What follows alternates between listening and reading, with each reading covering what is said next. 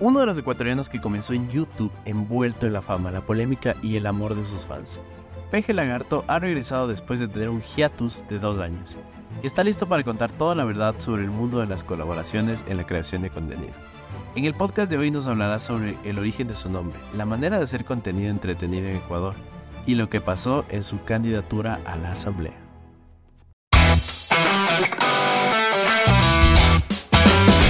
Hola, ¿cómo están? Bienvenidos a un nuevo episodio de Morphy Podcast. Acá Dani y Charlie con un invitado especial. Es como ir muchos años atrás en la creación de contenido, pero también dar un salto al presente. Eso es lo que Completamente. puedo decir de nuestro invitado. Y lo, lo que me interesa del invitado que tenemos el día de hoy es que estuvo en esta casa. Y estuvo un día, le dije, oye, tú no eras él. Damas y caballeros, el día de hoy estamos con el peje lagarto. Hermano, ¿cómo estás? ¿Cómo están? ¿Cómo están? ¿Qué cámara miro? A la- a la- o sea, a la que quieras.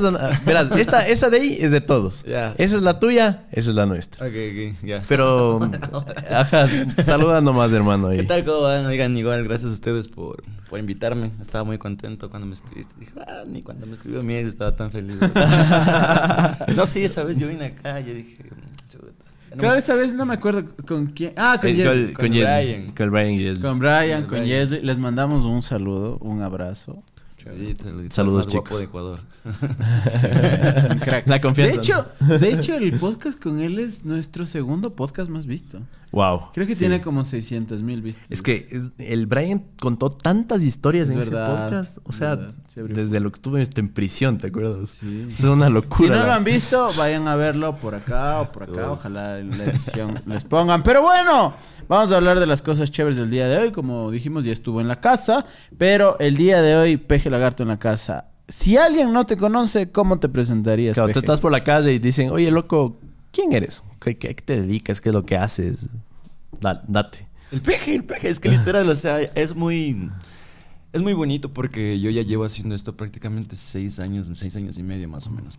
Entonces cuando yo inicié empezó como que Big Nick. Literal empezó porque yo quería grabar. Me gustaba crear contenido pero no actuar. Ok. Entonces todo esto surgió a, a raíz de que dije, chuta, no tengo nadie quien actúe. O sea, quería hacer algún video como de comedia o de drama, pero no tenía nadie quien actúe.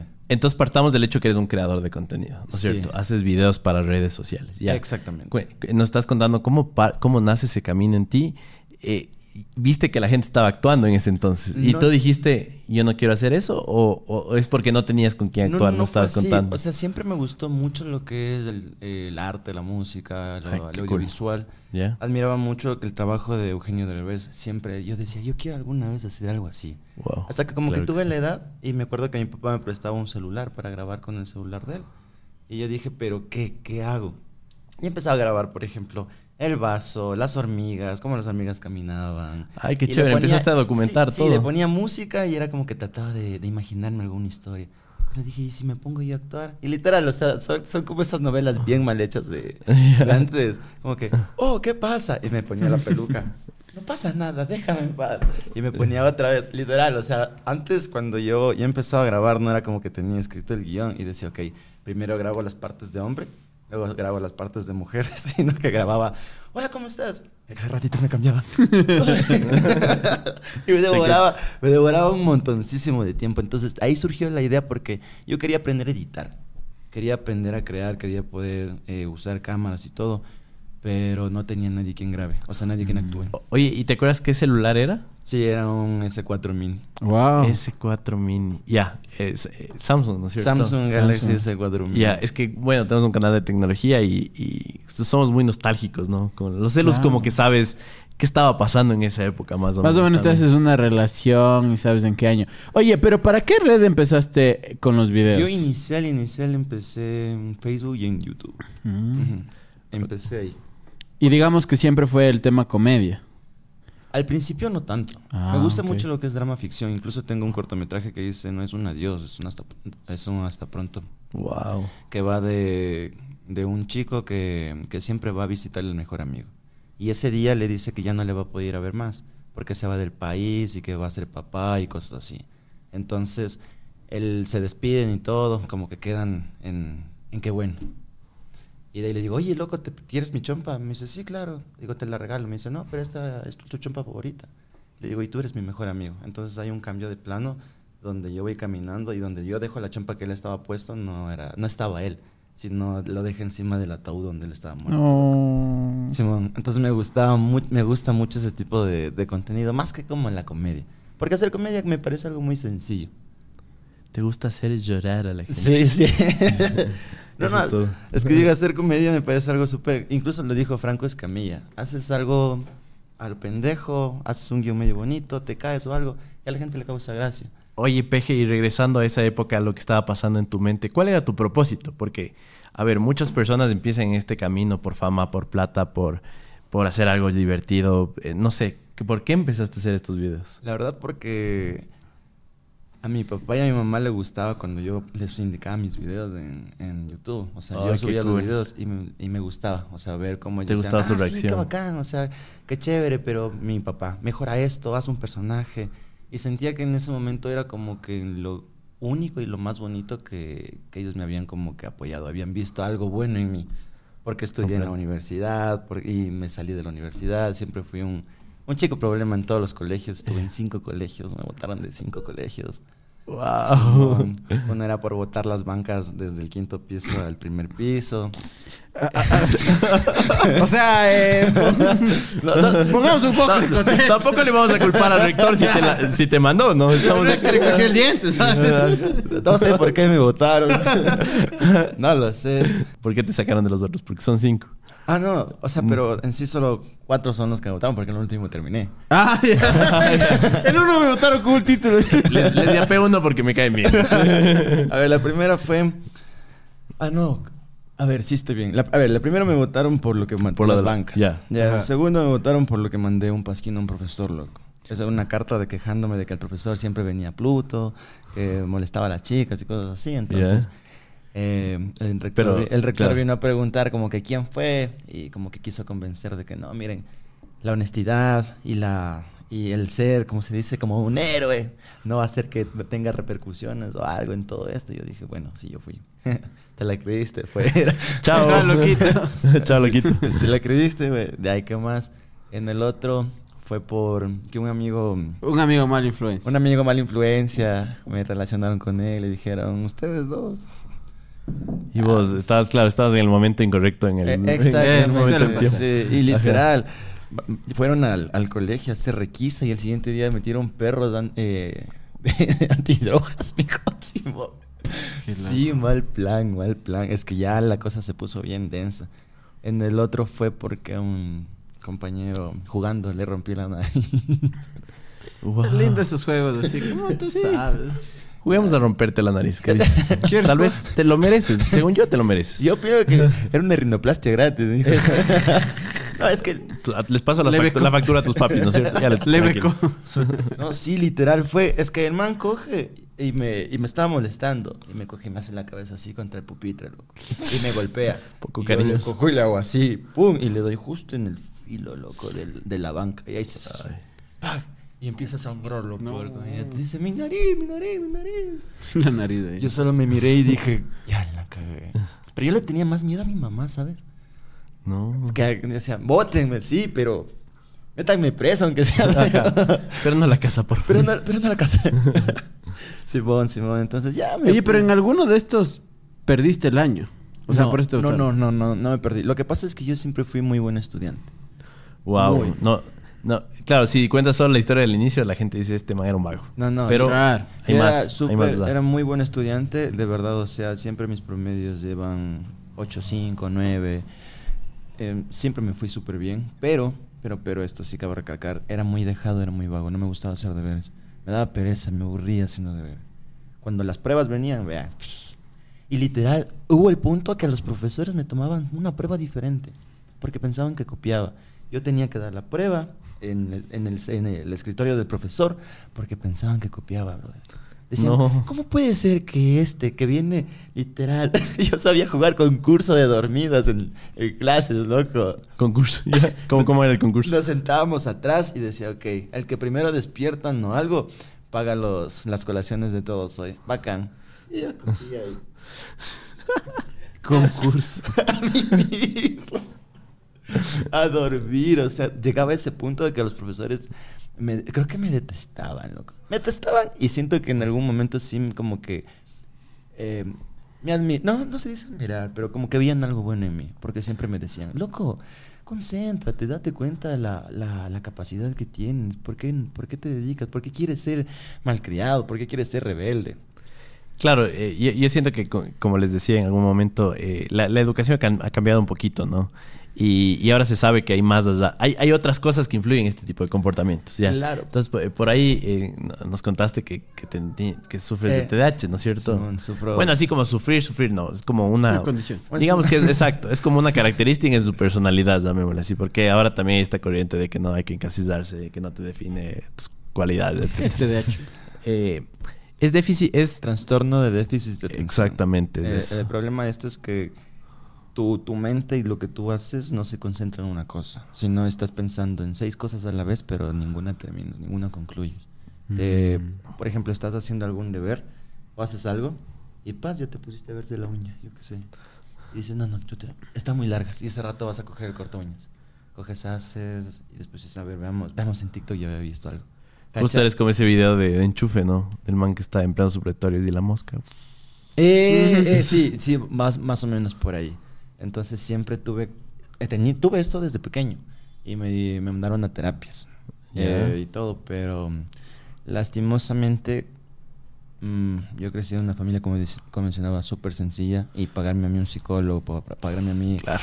no- no es eh, clases de taekwondo, de boxeo, era como que un lujo, brother. Sí, sí te Entonces, cacho. Yo no, no tuve No había dónde desfogar eso. es- no Ajá. tuve como que esa, esa chance igual. Sí, fui hijo único hace tres años, cuatro, tres, años. Y toda mi vida crecí solo. Entonces cuando yo iba al colegio, cuando yo iba a la, a la escuela, yo hacía mis travesuras, pero yo nunca siento que lo hice como de... de Con maldad. De sí. maldad. O sea, a mi amigo no le rompí la nariz de mal. o sea, Claro, exacto. El man te, te intentó romper primero a ti, ¿no? sí, así me decía mi tía. No, eh. Entonces, yo hacía todas estas cosas como, como por juego, como por diversión. ok. Lo que pasa es que no todo el mundo lo veía así. Y siempre fui satanizado como que el vago, el malcriado, el rebelde, el loco. Me decían loco. Mi abuelito le sabía llamar a mi mamá. ¿Qué fue? Que no le viene a ver, que ya no le soporto. Está loco. Así le llamó. Oye, Peje, ¿y no te ha pasado que igual con, con lo del TDAH alguien te, te dice, te pide como que, oye, escúchame cinco minutos así? Y entonces como que te esfuerzas al máximo y a los 30 segundos, no puedo, loco. O sea, te distraes, como que... Sí, me, ha- pasado, por ejemplo, cuando he tenido algún... o sea, es algo bueno, ¿no? Por ejemplo, cuando he tenido alguna novia o me están regañando. Puta, me están mandando a la mierda, loco. Y yo, como, como el capítulo de Malcolm y de Riz. Mentimentas buenas. no te escucho. O sea, te escuché los primeros 10 segundos, pero mi mente ya me empezó a verte, yo qué sé, el bigote, este, las gafas, la ropa, me acuerdo de alguna cosa y me dicen, ¿me entendiste? "Ah, sí, sí. Sí, todo, todo. Entonces, ¿qué vas a hacer? Ya no voy a hacer eso.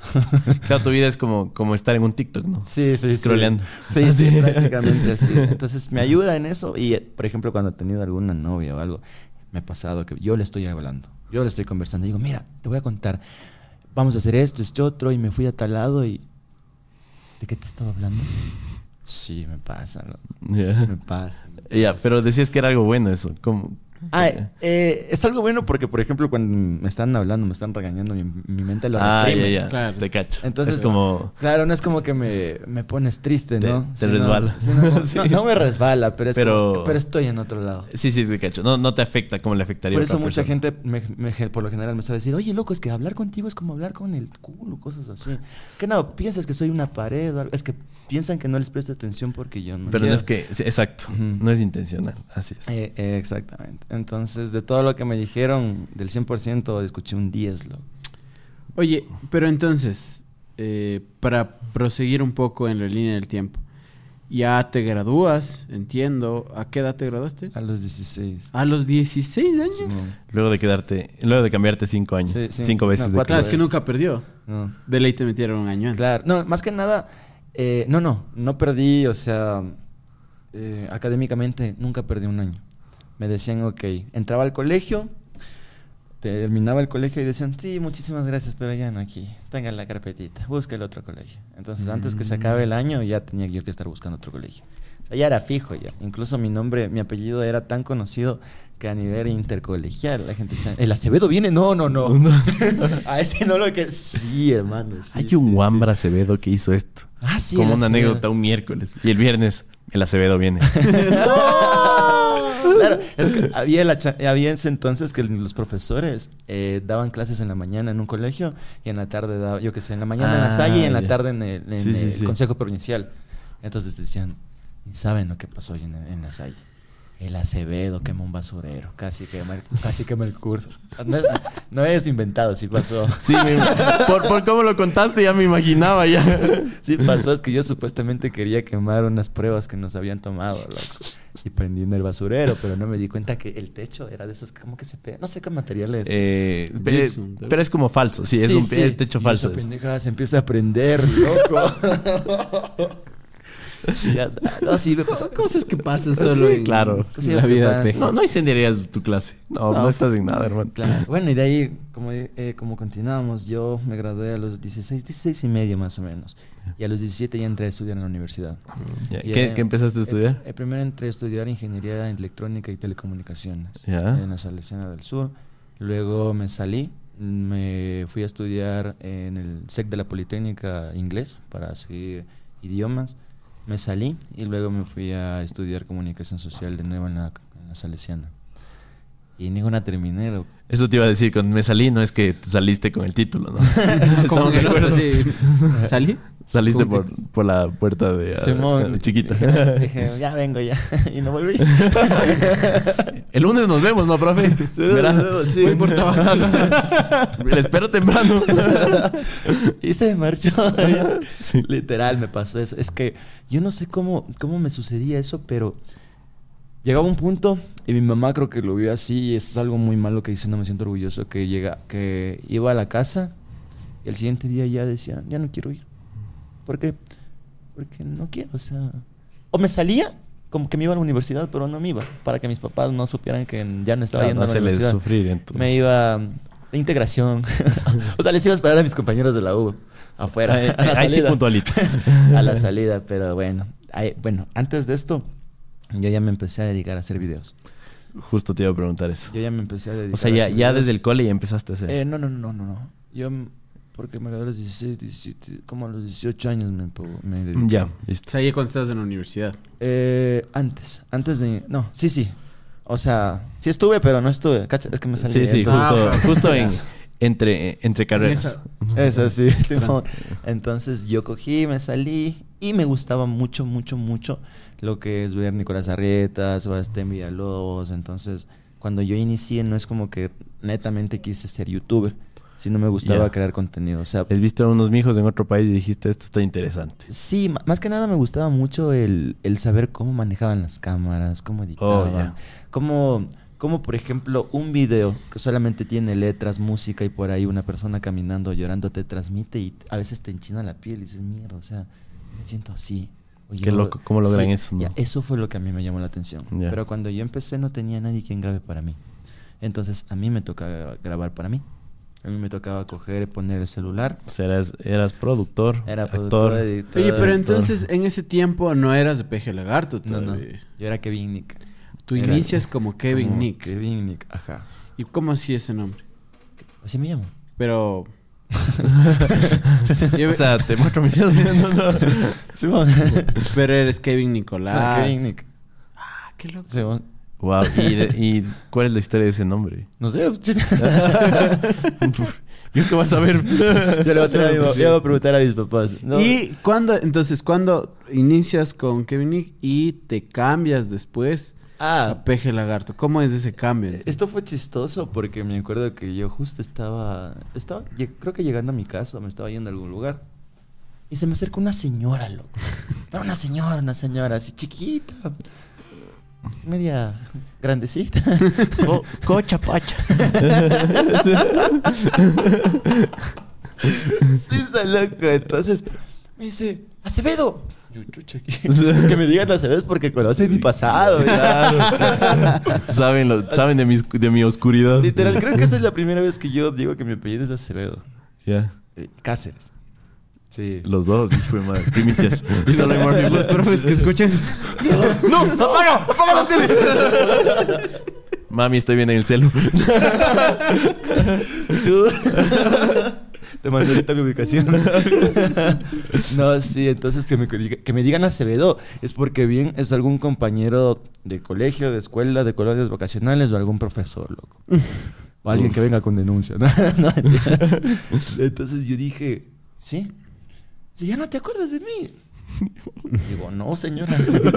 y dice, ¿qué te pasa? ¿Cómo vas a decir señora? Dice, si estudiamos juntos. Yo, ¿dónde? Digo, seguro. ¿Cómo es posible este suceso? Dice, sí, si tú estabas incluso atrás mío. Digo, ah, me acuerdo. Digo, o sea, como que ya me dijo. Dice, sí, estábamos en, me acuerdo que era, eh, eh, eh, en el Metropolitano. Estoy en el colegio Metropolitano. Me dice, estaba yo, seguía contabilidad. Digo, ah, ¿qué te pasó? Y literal, y hablé con la man y todo. Me dice, asomarás para ver si nos vamos. Y literal, y me dice, para ver si nos vamos ahí a tomar unas, unas cervecitas en el pintado. Y yo, "Jalo". Sí, sí, señor. Ahí sí, vemos. señora. y de ahí me voy a la casa, loco. Y me acuerdo que me estaba bañando. Y me estaba acordando de todos mis profesores, de todos mis compañeros. Y me acuerdo que en la escuela, literal, había una chica que me dijo, peje lagarto. Y decía, chucha, ¿qué será de esta man? Me acuerdo que me decían, me decían pulga, piojo, cuatro pelos. El cuatro pelos es bien chistoso. ¿eh? Eh, y de ahí me acuerdo que una mamá me decía peje lagarto porque yo justo había salido la película de Monster Inc. Y yo era flaquito, con los brazos largos, tenía crestas y, y esta hija de puta dice, profe, ¿la escuela es para niños o para peje lagartos? Porque ahí se metió uno. Y ya me acuerdo y digo, Poco grosera la niña. bastante, ¿sabes? Y me acuerdo que me estaba bañando y digo, ¿qué será de esta man, peje lagarto? Y digo, hijo de puta, peje lagarto. Y ese ratito salí de la ducha, me voy a la, a la computadora, tac, tac, tac. Fue justo el 18 de marzo del 2018, crear la página. Peje lagarto, se fue. Y ahí Wow. nació. Porque me acuerdo que cuando esta man me dijo a mí, peje lagarto, sí me dolió, loco. O sea, fue como que me digan, él come mocos, no sé. Claro, claro, te llegó al alma, literal. Claro, me llegó, o adoptado, o cosas así. Es que de niño era como que, ah, sí, tú eres adoptado, cosas así. Te dolía, no, no sé por qué, pero te dolía. Y ya, pues yo dije, chucha, esto, esto es algo que, que como que siento que me marcó de niño. Me lo voy a poner, a ver qué pasa. Oye, y me parece súper curioso cómo este man saca las gafas, ¿no? Y, y marca el, el antes y después del peje Para, lagarto. para ¿Qué? la gente que cree en las teorías conspirativas. Exacto. Ya viene planeando Este todo. fue la Digi Evolución. Cuando vino con Brian Sebastián dijo yo debo hacer algo ¿Qué, diferente. qué Sí. dijo madre? Eh, Me voy a sentar, Me voy en, a esa sentar en silla, esa silla. y en el, y el minuto 23.43 voy a sacarme las gafas Voy a para, que la, contar la historia del peje lagarto. para que la gente vea cómo desde ese momento hasta el día de hoy soy el peje lagarto. Vaya. Wow, brillante, brillante. Eh, increíble. Oye, a ver, entonces, empiezas a crear contenido y empiezas a subirlo a qué plataforma. Tú mismo editabas, me imagino. Y lo subías a qué A, plataforma. Facebook, a Facebook y a YouTube. ¿Desde el inicio subiste las dos redes? En ese tiempo creo que estaba muy, muy, muy como que de moda Vine. Ah, subiste, empezaste a subir No, no, Vines. veía los videos de Vine y decía, pero no veo que y hay todo? gente... No, no, veía, no, sí, te- obviamente tenía, pero no creaba contenido ahí. Me gustaba mucho Facebook, loco. Entonces en esos... Ah, subía, subía las recopilaciones, me acuerdo. A YouTube, sobre todo. Sí, más o menos se subía así. Vines, Entonces sí, sí. yo veía mucho Logan Paul, veía mucho Lele Pons, veía mucho todos estos manes. Decía, me gusta, ¿no? Y empecé, o sea, ahí ya sabía yo que iba a hacer videos, pero no sabía qué es lo que iba a hacer. Todavía era como que, yo empecé literal haciendo, hey, hola, ¿qué tal amigos? Yo soy Kevin Nick y el día de hoy vamos a hablar de las mujeres celosas y cosas así. Luego empecé como que tipos de caídas, y que me caía despacito, que me caía duro. eh, cosas bien raras, momentos que me mantienen. muy- Sí, sí, sí. Oye, pero eh, recapitulando de esos videos, ¿cuál te acuerdas que pegó así? Se llama Amistad Nivel Macho Alfa. ¿Ya? Es de ¿Tú lo un man. Es de un man que literal eh, está con el pan, está con la novia. Y van caminando. Y paz le cogen y le roban la cartera, loco. El man sale corriendo. Ta, ta, ta, ta, atrás del man del ladrón, así. Le hace una persecución hasta que llegan a un callejón y le ve al choro. Dice, a ver, a ver, revísale el celular. Y le estamos viendo el celular. Y el man me dice, viste, yo te dije que el amante estaba engañando. el man era, el choro era un ladrón que era pana mío, loco. Yo le dije que, el, o sea, prácticamente el trasfondo es de que yo le dije al man que íbamos a estar ahí, que le tenía que robar. Para yo seguirle y ver y revisarle el Oye, es, es un buen guion, la verdad. Y- O sea, buena ya- táctica. No, no, pero. o- o- la pero a ver, prueba. si es que es una buena táctica, la prueba. Exacto, aparte de que en, en la vida real sería una, una buena, una buena. Eri. Claro, y ese video me acuerdo que lo subí como hace unos 6 años. Y tuvo 16.4 millones de ¡Ah, visitas. ¡Wow! ¿En qué red? Esa? Facebook. Sí, por ¿Y ya pagaba Facebook en esa época? Eh, sí y no. O sea, sí pagaban, pero yo no sabía que pagaban. ¿Cómo? A ver, ¿cómo es eso? El problema es que cuando ya empecé a hacer videos, literal, con ese video eh, tuve bastante acogida porque yo fui creador en la época donde no era tan común ver a tanto creador ahora. Claro, ni siquiera les decían creadores. Literalmente No, les decían youtubers. Simón. Yo, yo fui youtuber. Exacto. Inicié como youtuber. Y bueno, entonces empecé a hacer más videos que Amistad nivel macho alfa, que el otro, cuando tu mujer te miente, que cosas de panas, así X. Entonces ya empezaba como que a tener vistas. Pero yo me empecé a monetizar y empecé a generar ya cuando estaba eh, con la página de Peje Lagarto. Ya. O sea, pasaste de esa página de Facebook a otra. Sí, a Peje Lagarto. Porque, o sea, yo hacía videos. Ya. Pero ya cogí, fundé PG Lagarto y dije, ok, o sea, porque yo ya tenía la idea de lo que iba a hacer. Y literal, o sea, PG Lagartos fue PG Lagarto, fue PG Lagartos, fue, fuimos más, más compañeros de trabajo que estábamos haciendo eso. No fue un grupo, cabe aclarar, pero la gente sí lo tomó como un grupo. sino- ¿Por qué?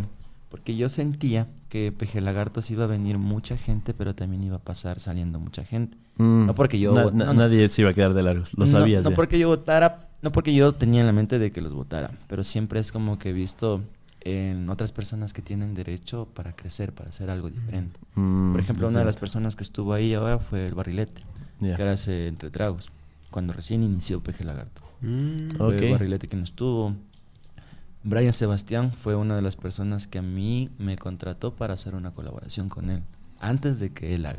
Me acuerdo que hicimos el tipo, ah, el peor borracho del mundo, eso fue grabado en fin de año. Lo votamos y ese, ese video creo que tuvo 5.6 millones. Ah, su- Entonces, sí, o sea, es que yo hacía contenido ya más antes, pero ya como que la estaba pegando y estaba generando, y lo hacía por hobby. Pero aquí va. Yo contrato, no contrato, me estaban escribiendo un montón de personas, loco, sí, mira, nosotros queremos manejar las páginas, que la monetización. Y dije, bueno, acá, esperemos. Me decían, loco, este mes te va a llegar 250. Loco, este mes te va a llegar 300, 400 dólares. Creo que lo máximo que, puede, que, que cogí fueron 500 dólares. Y de ahí después, cuando ya empezó a empaparme y todo, me enteré que la página generaba 7 mil, 10 mil. Así, loco. ¡Wow! O sea, no es ni el 10%. Simón. Ojo, y quiero aclarar que hay, hay un amigo que me estaba ayudando a, a sacar este dinero. Él fue, ¿no es cierto? No, Él no. eh, él ya- a él le digo bebote, pero no, no. Él no fue la persona. Ah, ya, fue no, no fue el bebote. sí, no, fue otra. No fue el bebot. No, sí, porque van a clipear. Te iba a decir, fue el bebot. Van a sacar el no. No, fue el bebote. Eh, fue otra persona, no es ni siquiera del país ni nada, pero me estaban robando mal plan, loco. No. Mal, mal, mal, mal plan. ¿Y cómo, ¿Y cómo te diste cuenta? Porque me empecé a asesorar y me dijeron, loco, mira, ahí te sale pues en, Claro, claro, en las la parte estadística, Incluso cuánto te sale y todo. Salía que un video generaba eh, 960, cosas así. El otro video, o sea, de videos cortitos, poquitos, de centavito en, cena- en centavito, brother. Sí había billete. Y yo no vi nada de eso, ¿no? Qué vaina. Oye, pero no es el único caso, porque te acuerdas que Michael estuvo aquí también. Michael, eh, eh, me acuerdo que los Busta también. Los que- bustos. Ah, ¿cierto? ¿a los Sí. gusta también? Sí, de hecho, a, la- Ah. a ver, no a la mayoría, pero a mu- hay muchos casos en los cuales, como que, a ver, al final del día son creadores de contenido. Somos, tenemos esta habilidad de captar la atención de la gente. Pero hay muchas áreas de las que no sabemos. Una de ellas es la parte financiera. No Claro. sabemos cómo, no, por lo menos Claro no sí. sabíamos cómo funcionaba. Entonces era como, ah. Y tampoco es que ahora hay canales especializados que hablan de cómo monetizar, cómo cobrar. Bueno, cómo- ahora sí. Ahora, Ahora justo. sí, pero antes, Pero antes era como nada. que, nah, Nada, exacto. Yo me acuerdo que para monetizar era el único tutorial que había, a veces por poco. Sí, y era de México. Era, Sí, sí, era sí, basado al en otro principio país. te pagaban solo con cheque, ¿te acuerdas? Eh, tenías, o bueno, yo- no, es que yo sé la historia de YouTube. Facebook monetiza hasta, ajá. Pero te- tenías que ir a ver en cheque en Western. Ah, no, nunca moneticé YouTube. Lo que pasa Y es que- nosotros por YouTube. Pero tú en Facebook me decías que era por PayPal, más bien. Sí, era por PayPal o la, la, la, la- Bueno, ya se activó esto que era la... El giro internacional para la cuenta directa de Banco de Pichincha. Sí, ahora Por también ejemplo, es ahora así ya- el Por ejemplo, ahora ya YouTube. Facebook me paga directamente a mí a la cuenta de Banco Pichincha. Así es. Te está pagando el banco, por eso dices tantas veces el nombre, tal vez. Ay, no, perdón. Le vamos a pasar una espera. factura. Pa- eh, cogerás los datos para la factura. Solo Broma, para llevarle la contra, a decir nombres de 10 bancos más. Cooperativa San Juanito. Banco de Machada. Se me ocurre. Cooperativa 19. Cooperati- mi cooperativa, mi cooperativa. Riobamba, por ejemplo. Y ahora cualquiera de esos podría sumarse como auspiciante. Porque, No sé. claro, estamos buscando. Si quiere que su marca esté en vigor. Mucho gruna, mijo. Esa sí creo que... Yo tengo mal, ya no me hagan hablar. tengo mala experiencia. Un concierto. Pero bueno, Pero bueno, estabas justo que descubriste Saludos, que, ajá, descubriste que no que estabas monetizando realmente mucho más dinero de lo que te estaban pagando. Y, y también, o sea, me estaban, me estaban, se puede decir que robando en el sentido de que a veces contrataban para que yo vaya a algún lugar o algo y me decían, ah, no, dice, pero no te van a pagar, te van a dar una camiseta. O te van a dar la camiseta, el transporte y la comida. Yo feliz, yo iba tranquilo, yo puesto mis gafas, yo soy EP. y resulta que esos manes sí cobraban por yo ir. no. Chuta, es que siempre nuestras experiencias la basamos con la anterior, ¿no? Y si Eh. pasaste de no tener eventos a tener eventos, uno es como, wow, qué Qué bacán. bacán. Claro, me acuerdo que uno de los eventos, y me voy a- no me voy a olvidar nunca, que fue incluso Peje Lagartos. No me acuerdo en qué discoteca fue o algo, pero nos presentábamos Peje Lagartos y Kike Hub. Porque éramos como que los dos estábamos yendo a la misma par, hasta, estábamos iniciando y nos estaba yendo bien. Y yo fui, y al man sí le habían pagado. Pero el otro supuestamente promotor de este evento nunca me pagó a mí. Solo nos dijeron que nos daban consumo. Y sabes Y- que sabes qué es lo que más me molesta de esta situación, que si uno fuera más pilas, el crear una buena relación contigo y ser más transparente, te juro que si esas personas que te robaron hubieran hecho bien las cosas, Claro. probablemente hubieran hecho un gran team contigo y estarían en otro lado. ¿Me explico? Lo que, lo que pasa es que en este sentido la, la envidia o la avaricia... No, ni siquiera avaricia, loco. Yo opino que es ser tonto. Sí, Porque si estás viendo que alguien tiene mucho potencial, Exacto. no le voy a ver las huevas. O sea, le trato bien, le trato con cariño. Ve, mi hijo toma este iPhone, mi hijo toma esto, así. ¿Por qué? Porque sé que esa persona me va a generar después... Si estoy invirtiendo en él 10, en un futuro gano mil, en un futuro me meten 5 mil. Pero no, la cosa fue como que vieron un poquito de billete y no, esto es para mí. Claro, es como que qué tan rápido puede exprimir la mayor cantidad de dinero de esta Eh, persona. eh, exactamente, cómo funcionan las, las cosas, las plataformas esas de... sí, más o menos así. Exactamente. Pero, pero bueno, se- seguimos con la línea del tiempo, ¿no? Entonces, eh, empiezas a crear contenido, Facebook, YouTube, te empieza a ir súper bien. Tienes este grupo de amigos, de personas conocidas con las que empiezas a colaborar. No, no, no, no fueron conocidas. Todos empezamos de, des- desde cero, se puede decir. Mm. Por ejemplo, el uno era un amigo, el otro igual era otro, otro chico que estaba haciendo Ah, videos. Sí, sí, me refería a personas conocidas tuyas. Ah, sí, sí, Ajá, sí, sí. nadie era como famoso, ¿no? Me explico. Mm, No, no, no. Ya, nadie. perfecto. O sea, digamos que todos empezaron, primero empezaste tú con Peje Lagarto y después hicieron el grupo como la gente les veía. Claro, es que, es que pasaron, es que vinieron muchos y eso era lo que a mí me encantaba porque tenía personajes para todo, hermano. Tenía un pana, tengo un pana que es negro, loco. Y le dije, tú vas a ser el negro racista. Y vas a, vas a llamarte el suco. y el man, por ejemplo, ¿y en qué me basé este personaje? Eh, ¿Dónde están las rubias? Ay, qué Mm. buena peli. Ya va por ahí. O sea, yo vi eso y dije, ok, tú quiero que hagas esto. Entonces el man era como que el man racista, así como que no le caía bien la gente. Eh, yo que sé, por algún tipo de cosa o algo. Pero él siempre decía, ¿cómo te llamas? El suco. O sea, él se creía blanco, loco. Y el otro, el hermano, le puse chocapic. Entonces, Tienen humor un poquito. Como que justo en la línea de, de, ¿Te das cuenta de que ser un- un cancelado y, y que despegue. Ah, sí. tipo Zuko.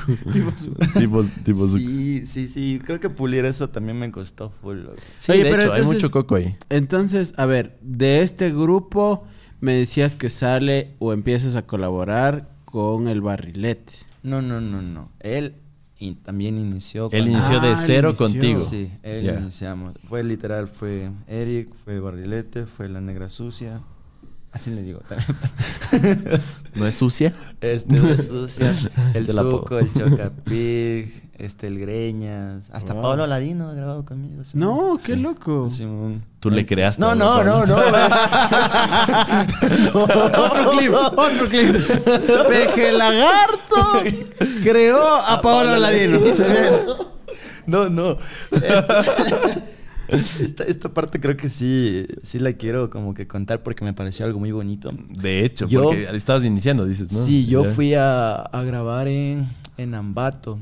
Y bueno, ah, no, miento, miento, perdón. Yo era niño y me fui de vacaciones a Ambato.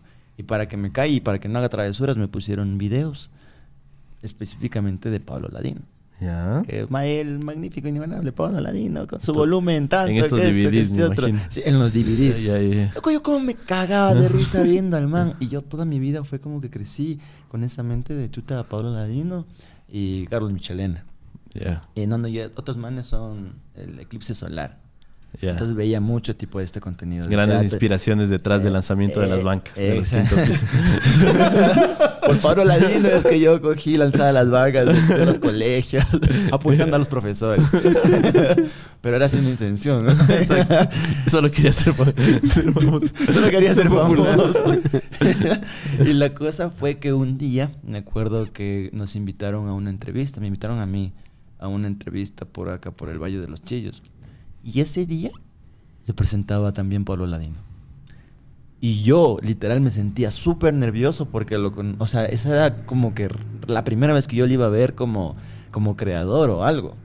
Y yo dije, chuta, ojalá le pueda pedir una foto. Y me acuerdo que mi, mi, mi manager me decía, pero ese man es como que medio, medio alzado, así, como que... no, no, no lo conocíamos muy bien. Entonces, bueno, resulta que yo con recelo, así, hola, ¿cómo estás? Le digo, disculpa, ¿te puedo tomar una foto? Nos podemos tomar una foto, perdón. me dice, ¿tú eres peje lagarto, no ve?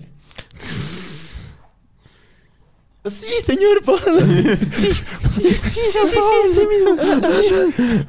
Dice, yo sí he visto tu contenido, loco, qué bacán, dice. Le digo, ¿en serio? Dice, sí, chucha, sí eres bacano, que esto, que esto otro. Tomémonos la foto, nos tomamos la foto, que sí, que esto, y que creo que la tenía.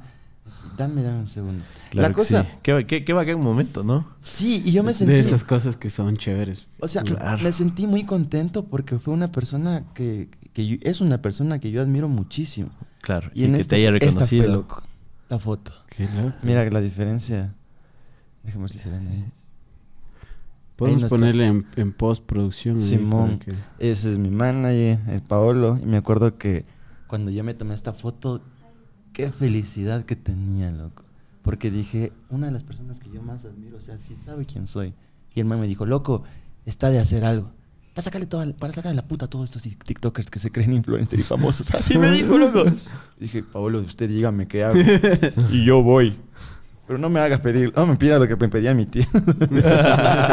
Hasta ahí. Entonces grabamos. Y creo que conmigo Paolo ha sido la única persona, el único creador que ha hecho sketch. Porque literal yo tengo un par de videos con él que son sketch. O sea, así se van sus 3, 4 minutos. Ha hecho TikTok, ha hecho cosas con otros creadores, pero con una línea de tiempo. O sea, con algo ya guionizado, bien, Bien producido. Sí, sí, sí. Solamente lo ha hecho conmigo. Y, y hemos tenido una muy buena relación, hemos hablado. Y yo le quiero mucho. Y siento que él también me quiere mucho. Ay, qué Oh, lindo. oh, qué lindo. No, Como tu verdad. tío. Porque, o sea, se nota. Entonces se nota la relación, se nota el, tipo de feeling. Incluso cuando grabamos, loco, esto es lo más impresionante del Paulo. Porque grabar con el man es algo tan pro. Digo, ok, Pablo, vamos a grabar algo de, de los mocistas o de los ladrones. ¿Qué hacemos? Dice, no sé, pues, hombre, pongámonos a lo loco, yo te cojo y te robo y te entalchano y ya todo bien. Digo, lo que dijiste, repítelo. Empezamos así, tac, tac, tac, tac. El man dice una cosa, el man me dice otra cosa y me dice, no, no, mira, esto como que no me gusta. Hagamos esto, cambiemos esto. Y las ideas, o sea, tanto el man Fluyó. jala lo suyo, jala lo mío y armamos algo. Y loco, me parece una mente increíble, Paolo, para, para desarrollar ideas, para montarse y mostrarse en un personaje a cuestión de segundos, loco. O sea, lo hace. Qué impresionante, loco. Qué bien, loco. Sí. Oye, también, perdón, también grabaste con Brian Sebastián. Sí, a él, con él grabé, pero antes de que él eh, se, se despunte, se puede decir, en popularidad en redes sociales, porque yo el video que grabé con él fue, eh, fue un año viejo, no me acuerdo cuándo, pero creo que fue el 2019 más o menos. Sí, que- colaboraste con él. Sí, con él y con el Rommel. Con él y con el Rommel, porque ahí recién estaban los dos. Me acuerdo que ahí el Brian me dijo, loco, le digo, ¿cuál es el guion? Me dice, es que yo no sé los guiones. Dice, yo me encargo de la producción y el Rommel es el que hace los guiones. Yo dije, ah, bacán. Entonces el Rommel hizo los guiones, ta, ta, ta. Me indicó y dije, ok, jalamos. Y ese video sí se fue súper bien. Pero eso era antes de que los manes despunten. Ajá. O sea, tú ya tenías tu, tu reconocimiento y ellos estaban empezando. Este sí, incluso Brian me lo ha dicho y ese día lo dijo aquí, o sea, una de las personas, cuando el man grabó conmigo, él me ha dicho, o sea, yo siento y sé que grabé con uno de los más grandes, porque cuando yo estaba haciendo contenido con él, yo sí tenía, se puede decir que mi, mi nivel de, de popularidad, no de fama, pero me iba súper bien. A cualquier lado que iba, la gente me trataba súper bien, la gente me trataba muy bonito, me reconocían, me pedían fotos, iba a veces a restaurantes o algo y ni siquiera me cobraban. Me decían como que, no, no, va por parte de la casa. Le digo, no, es que qué vergüenza. Dice, no, para nosotros es un gusto que usted esté aquí. Qué cool. Yo, bacán, pero ¿le puedo grabar algo para como que compensar? Sí, claro, fotos, que ta, ta, ta. A veces estaba comiendo y la gente mismo entraba a comer en el mismo sitio donde yo estaba para poder verme, a tomarse una foto. Entonces decía, no, dice, muchísimas gracias. Entonces creo que construí muy buenas relaciones por esto. Qué bacán. ¿Qué es algo que crees que eh, fue diferenciando tu contenido? Es, es decir, ¿qué, qué tenías de, de cosas que, que- que ibas integrando y la gente te iba reconociendo por... Creo que O sea, ¿qué, qué- qué- qué agregaba el peje que no lo tenía nadie más? Siempre me ha gustado mucho, mucho, mucho. Y eso he dicho, yo cuando inicié en esto no fue, no es ni siquiera la, la monetización, sino que la gente sienta y se identifique con el video, con cualquier cosita de- del video. Y aquí van mucho las canciones. Yo, utilizo muchas canciones de, yo que sé, de Eminem, de Rihanna, de, de cualquier, bueno, de cualquier exponente, de Pablo Alborán, o sea, de todo. Pero trato como de que el momento en el que yo estoy dando un paso de, o voy a proyectar algún tipo de, de toma o de algo, vaya el, el personaje con el guion y con la música. O sea, si es un maleanteo o algo, yo que sé, digo, vamos chicos, y le pongo, sabes que somos, o alguna canción tipo, Ya, ya, ya, tipo ya. bien gángster, ¿cachas? O algo así bien triste. Le pongo el intro de Bésame o de Aléjate de mí de Camila. O sea, que se sienta ese sentimiento. O si es algo de borrachera, le meto a tipo segundo rosero, cosas así, ¿no? Pero, La básica. claro, entonces yo siento que mis videos no serían, no tendrían la misma esencia si yo quito ese tipo de, de canciones. Y la gente me decía, loco, pero es que quita, le estás perdiendo aquí dinero, estás perdiendo monetización. Decía. En 2009 se conoció la primera transacción documentada con Bitcoin. Un usuario intercambió 10.000 Bitcoins por dos pizzas. Esta transacción estableció un valor implícito en Bitcoin, que en ese momento era menos de un centavo, era 0.001 centavo. 15 años después, un Bitcoin equivale más o menos 30 mil dólares. Esto significa que si esa persona no hubiera comprado esas dos pizzas, se hubiera guardado esos Bitcoins en su billetera, hoy tendría 300 millones de dólares. Y damas y caballeros, esto tan solo está empezando. La pregunta es por qué Bitcoin aumentó tanto de valor. Básicamente es porque es un activo escaso, descentralizado, seguro, asequible, con mucha innovación y de hecho muchas personas lo llaman el oro digital. Además de este contenido, quiero contarte que tenemos nuestra propia comunidad de cripto, que se llama Crypto Savvy, en la que hablamos sobre noticias, tecnología y nuevas y diferentes formas de generar ingresos a través de la blockchain. De hecho, no solo con Bitcoin, sino con las más de 14.000 criptomonedas que existen en la web 3.0. Así que te invitamos a que te suscribas a nuestro canal de YouTube. Nos puedes encontrar como Crypto Savvy en todas las redes sociales. Y así tú puedes aprender más sobre esta tecnología y puedes generar ingresos y acercarte más a esta tan ansiada libertad financiera. Y algo que nos contabas también eh, es que haces, hacías muchos, muchas bromas con tu tío, ¿no? No solo con mi tío. Pues, pero, sí- Pero sí.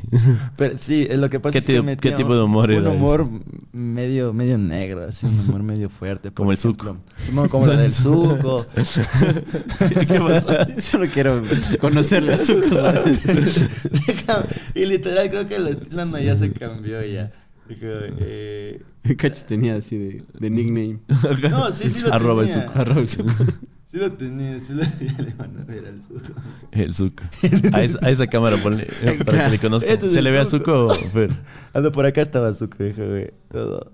Sí, sí, este es el A suco. ver, conozcan al suco. Déjame. ¿Se le ve o no? Sí. Ese es el Saludos suco, al ¿no? suco. Saludos, suco. Grande, creo. Entonces yo hacía contenido y metía muchos chistes de humor negro muy camuflados dentro de los guiones. Ya. Por ejemplo, decía, este, loco, va, yo qué sé, estaba con mi novia. Ya. Decía, oye, vamos al cuarto. Te juro que no pasa nada si tú no quieres. Dice, oye, así me decía mi tío. o algo así como que, oye, qué rico que está eso. Como mi tío, ¿cacha? Con- O la man decía, oye, qué buenote que está. Yo decía, "Ah, como mi tío, o sea, siempre Sí, era sí, sí, así sí, sí, diferentes cosas. Igual las, las malas palabras, tratar de, de censurarlas, ¿no? Decir, decía Berta, puchica, o puta, qué rico. O sea, trataba como de meter este tipo de humor negro, o sea, cosas muy densas, muy, muy fuertes. Me arrepiento un poquito porque pues, ahí siento que hay clips que me pueden quemar mucho. Oye, eso, justo eso te iba a decir. ¿Hay algún video, hay algún clip por el cual te hayan hateado mucho?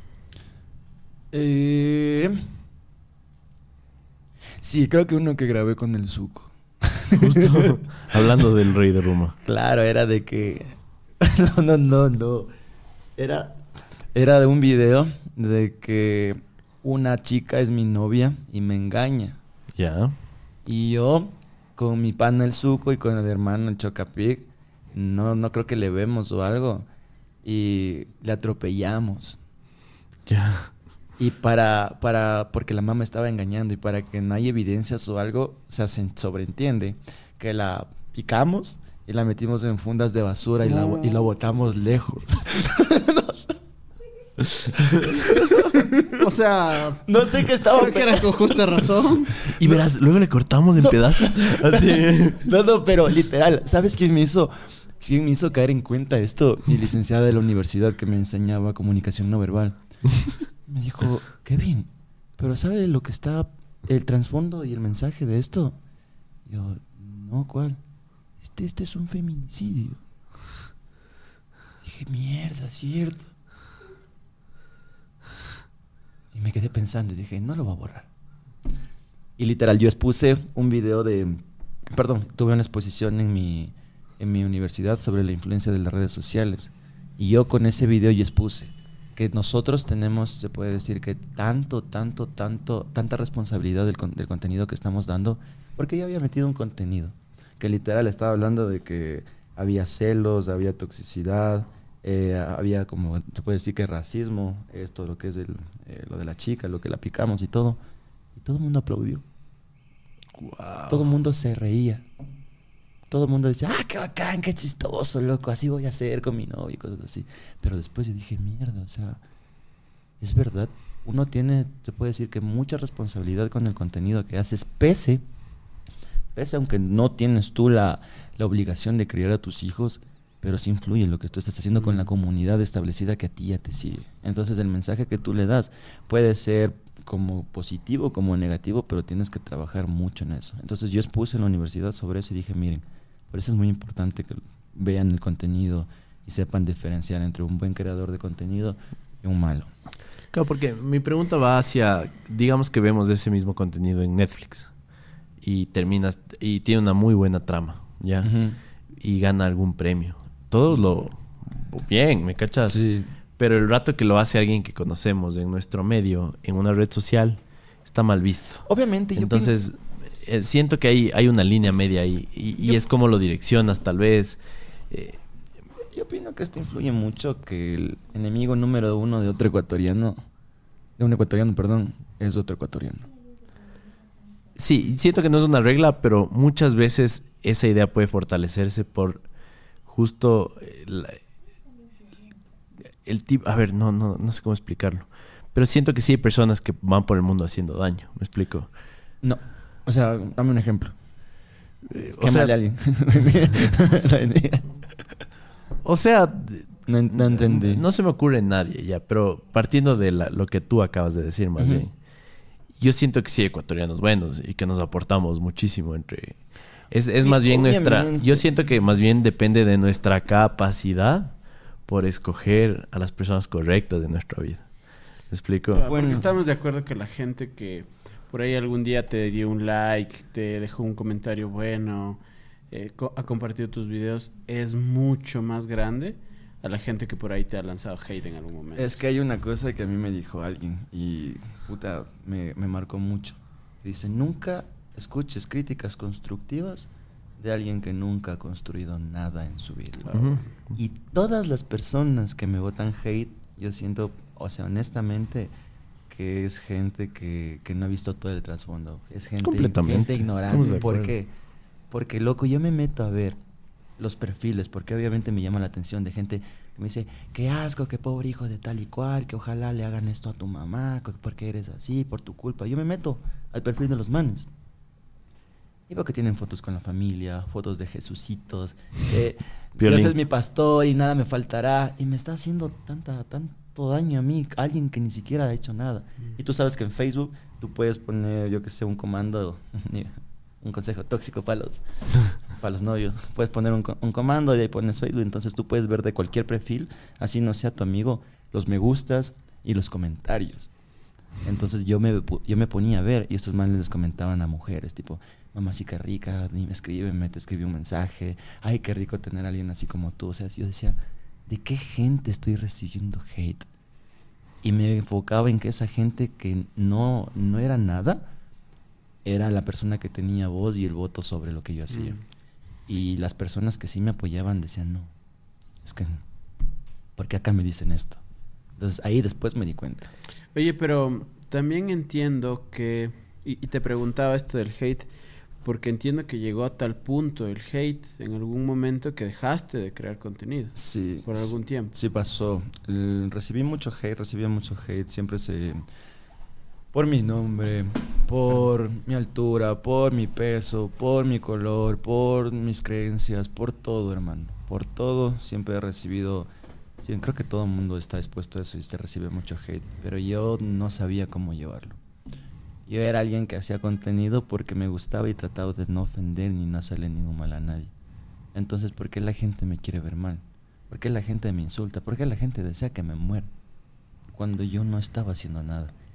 Y literal hubo el proceso en el que yo caí en una depresión tan, tan, tan mal que lo único que hacía literal era gastarme el dinero, pasar bebiendo, no hacía contenido, no quería saber nada, loco.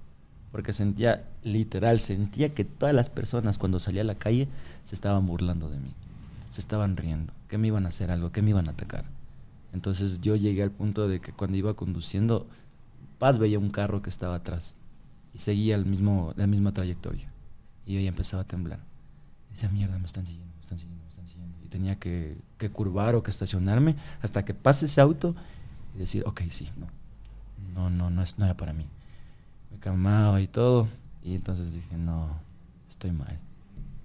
Estoy mal, estoy mal, estoy mal. Y me enfoqué en, en mí, en crecer en mí, en tener un poco de estabilidad mental, en enfocarme en las cosas buenas que, que, que tengo. Una de las inspiraciones más grandes que tengo es mi hermano, loco. Porque yo tengo un hermanito de tres años. Mm. Y antes de él siento que mi vida sí era un, un completo desmadre. Ahora tampoco digo que sea santo, ¿no? Pero sí he cambiado mucho a partir de eso, porque siento que es la única persona que en algún momento va a, a tener mi legado. Sea que yo me convierta en el criminal más buscado del mundo o en el empresario más exitoso. Pero eso va para él. Oye, PG, tuviste este periodo en el cual no hiciste contenido. Te refugiaste un poco en el alcohol, en gastarte plata. Pero estoy seguro, ahorita te veo bastante bien. Más bien, Sí, sí, sí, la verdad es que ya empecé a trabajar, empecé a hacer más, nuevo contenido. más bien qué bueno. Felicitaciones, hermano. Ya sabes que cualquier cosa acá igual tienes un par de panas. Pero quería que nos cuentes qué es lo que aprendiste. Porque ya te diste cuenta que, primero, no podemos controlar lo que Mm. dice la gente. Segundo, dijiste una gran lección que aquí, donde tú estás, se han sentado 50 creadores. Mm. Y nos han dicho, nos han contado cómo lidian con el hate. Y, y todos son bastante claros de lo mismo. Que las personas que primero ven lo malo en ti no están haciendo nada con su vida. Entonces siempre la vara del valor del comentario proviene de qué estás haciendo en tu vida. ¿Me explico? Eso eh, como que nos cuesta a veces entender, ¿no? Tiene que pasar un proceso para, para llegar a esa conclusión. Obviamente. Y también hay gente que también le está pasando mal. Yo lo que sé decir es que, ¿qué debe estar pasando por tu vida para que tengas tanta negatividad? Y en vez de mejorar tu vida, cojas y te desfogues con un ser humano que no conoces. ¿Me explico? Porque tú no sabes nada de esa persona. Es medio injusto, ¿no? La transacción. Pero ellos saben mucho. Todo de ti. Yo siento que el, el tu fan más grande es el hater, loco. Sí. Porque sabe todo. Sabe si estuve puesto la misma camiseta en otro lado y me van a decir, ¿qué pareces cromo repetido? Que la misma ropa te pones. Solo el hater. Pero Yeah. quien te quiere va a decir, oye, loco, qué bonito te queda esa camiseta. O, loco, te vi puesta en la otra vez. ¿Dónde compraste esa camiseta o algo? Entonces, ahora algo con lo que lidio mucho, porque tampoco puedo decir al 100%, no, qué bestia, o sea, ya me resbala. Exacto. Pero, pero, por ejemplo, me enfoco en las cosas buenas que tengo. Me enfoco en las personas que me apoyan, en las personas que han creído en mí. Desde un inicio, cuando estuve en la mierda, porque literal lo estuve, me quedé sin nada. Y cuando me volvió a construir, ¿quién me apoyó y quién me dio la mano en ese proceso? Que fueron muy pocas personas. Había una persona que yo siempre, puta, voy a apreciar mucho el apoyo y le digo mugre, loco. Literal. Porque pese a que he visto mi peor versión, mi mejor versión, mi caída y todo, ha estado ahí apoyándome. Aunque, puta, he tenido, se puede decir, que unos comportamientos que no es ni para darme la mano ni regresarme a ver. Pero ha estado. Entonces ahora es como que digo, ok, tengo esto. cool. Tengo estas personas. Si mañana me muero, ¿qué, ¿qué les voy a dejar? Este man no hizo nada, este man era un borracho, este man se dedicó a esto, lo dejó todo a medias. ¿Qué va a decir mi mamá? O sea, mi mamá no me trajo al mundo ni se, esforzó tado- tanto, perdón, ni mi papá ni mi mamá como que frustraron sus sueños para trabajar y para darme todo, para que nunca me falte educación, nunca me falte comida, porque nunca me faltó, pero tampoco es como que tuve mucho. Digo, si mañana yo me voy antes que ellos, ¿qué decepción más grande va a ser que nunca logré nada? Y lo que yo quiero es hacer algo para que tanto ellos, las personas que me han dado la mano, se sientan orgullosos y digan, loco, el man fue una buena persona. No, no, no espero más. Es lo único, lo único que quiero. Porque yo estuve a punto de morirme. ¿Cuántas veces? Tres. Literal. Wow. Me, verás, algo que, que pasó así bien denso en un tiempo y me di cuenta que no tenía nadie. Fue que primero me choqué en el carro.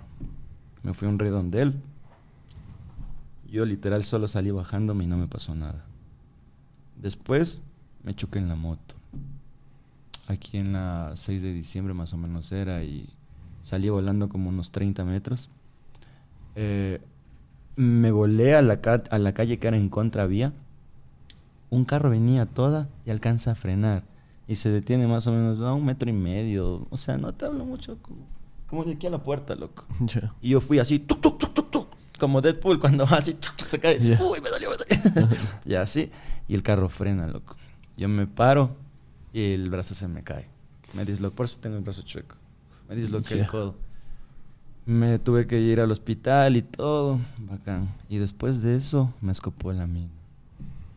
Me dejan botado, loco, en el valle medio muerto.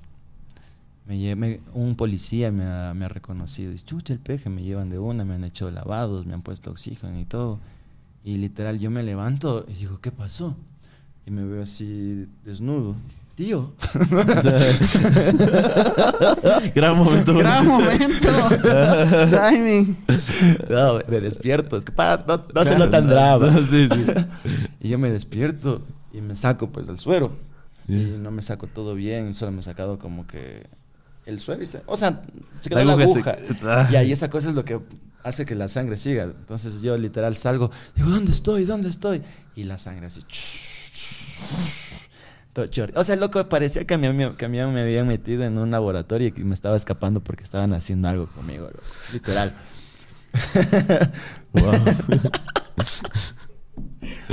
Y, y bueno, y después se... Esto creo que fue uno de los golpes más fuertes, loco, porque ya he estado viviendo de todo, redes y todo, y como no me había estado dedicando a nada, solo mm, recibía los pagos de Facebook y me desmonetizan la página, loco.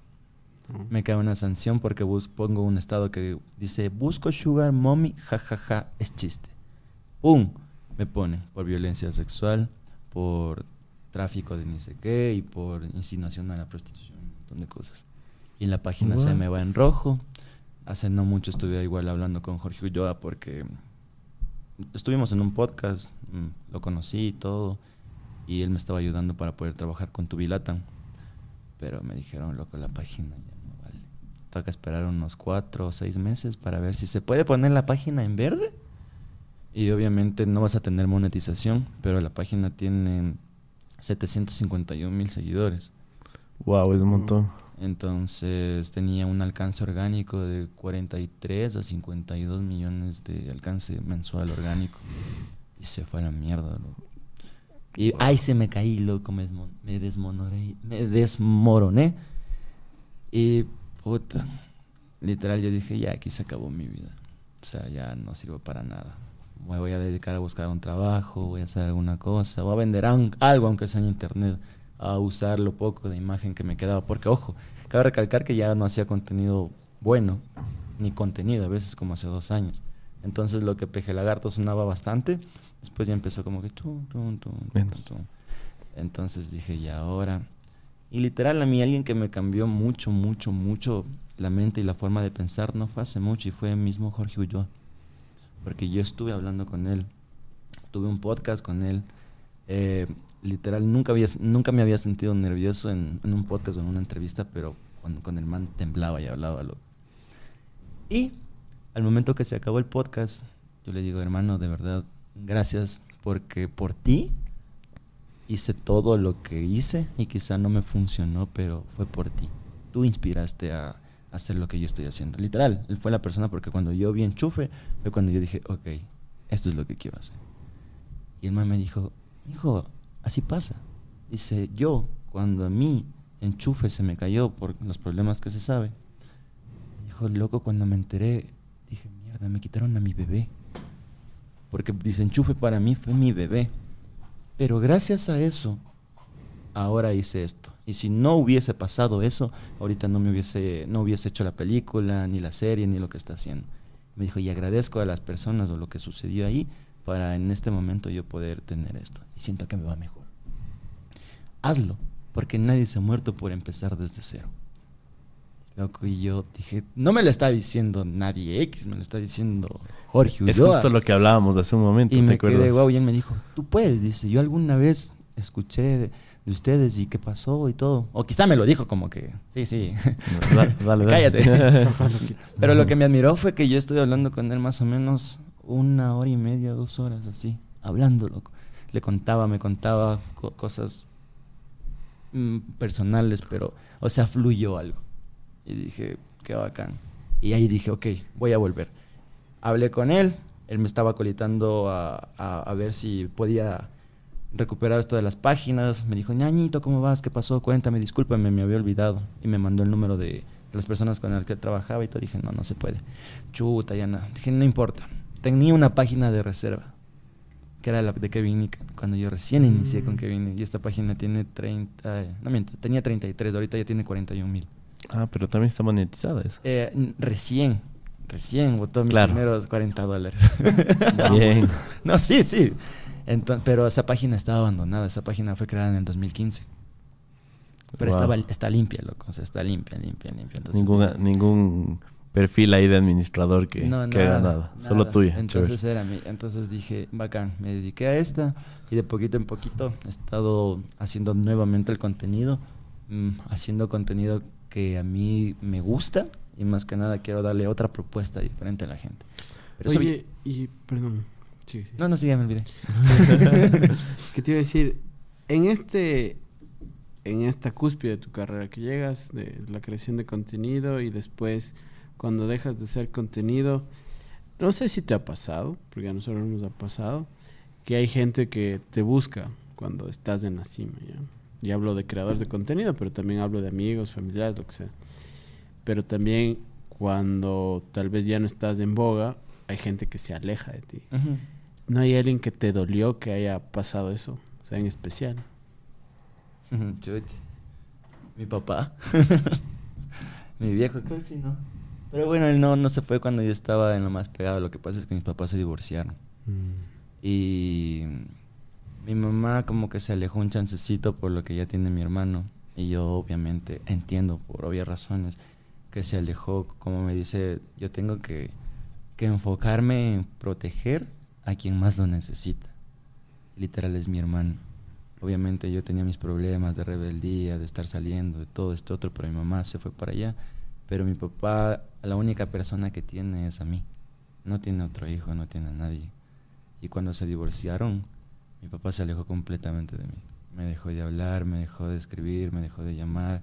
Nunca llamó en cumpleaños, nunca llamó en Navidad, nunca llamó... No, no quería salir. Creo que fue como que su sistema de autodefensa para poder reprimir todo el dolor que sentía. Y en algún momento sí siento como que fui una decepción para él. Y por eso también se alejó de mí.